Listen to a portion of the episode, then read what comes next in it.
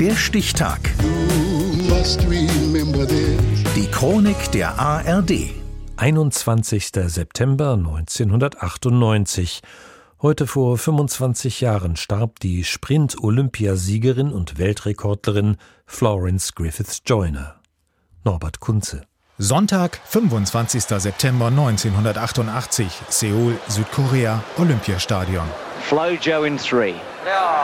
Das 100-Meter-Finale der Frauen. Weltklasse am Start. Auf Bahn 3 der Superstar. Weltrekordlerin und Favoritin der Massen, die Loris Florence Griffith Joyner.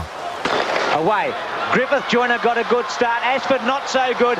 Und dann rannte sie los, diese 28-jährige junge Frau aus Los Angeles, so schnell, als wolle sie ihr ganzes bisheriges Leben hinter sich lassen. Ihre Herkunft aus einfachen Verhältnissen, ihre neun Geschwister, die Scheidung ihrer Eltern, als sie erst vier Jahre alt war. No Niemand kann so schnell rennen wie dieses Mädchen, rief der Reporter begeistert. Richtig. Am Ende gewann sie Gold, überlegen vor Landsfrau Evelyn Ashford und Heike Drexler aus der DDR.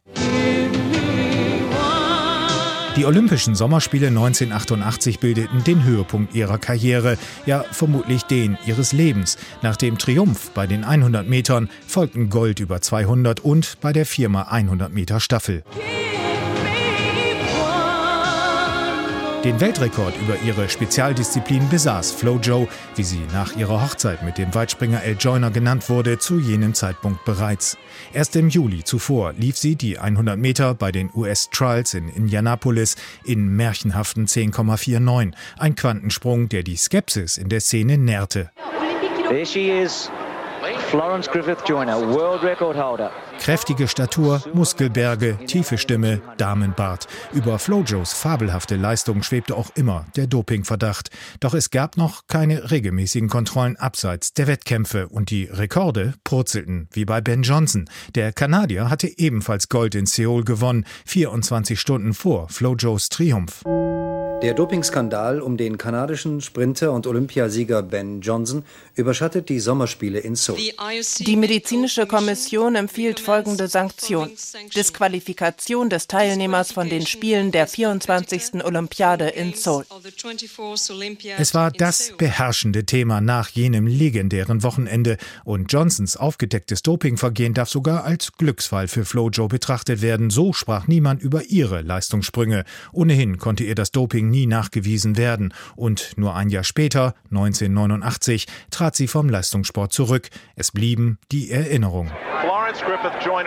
Ihre gekonnte Inszenierung lenkte von jeglichen Dopingdiskussionen ab. Fast and sexy. Flojo fiel vor allem optisch auf. Man sprach lieber über die fantasievollen bunten Rennanzüge. Mitunter lief sie im Full Bodysuit, gelegentlich in einer Art Negligé.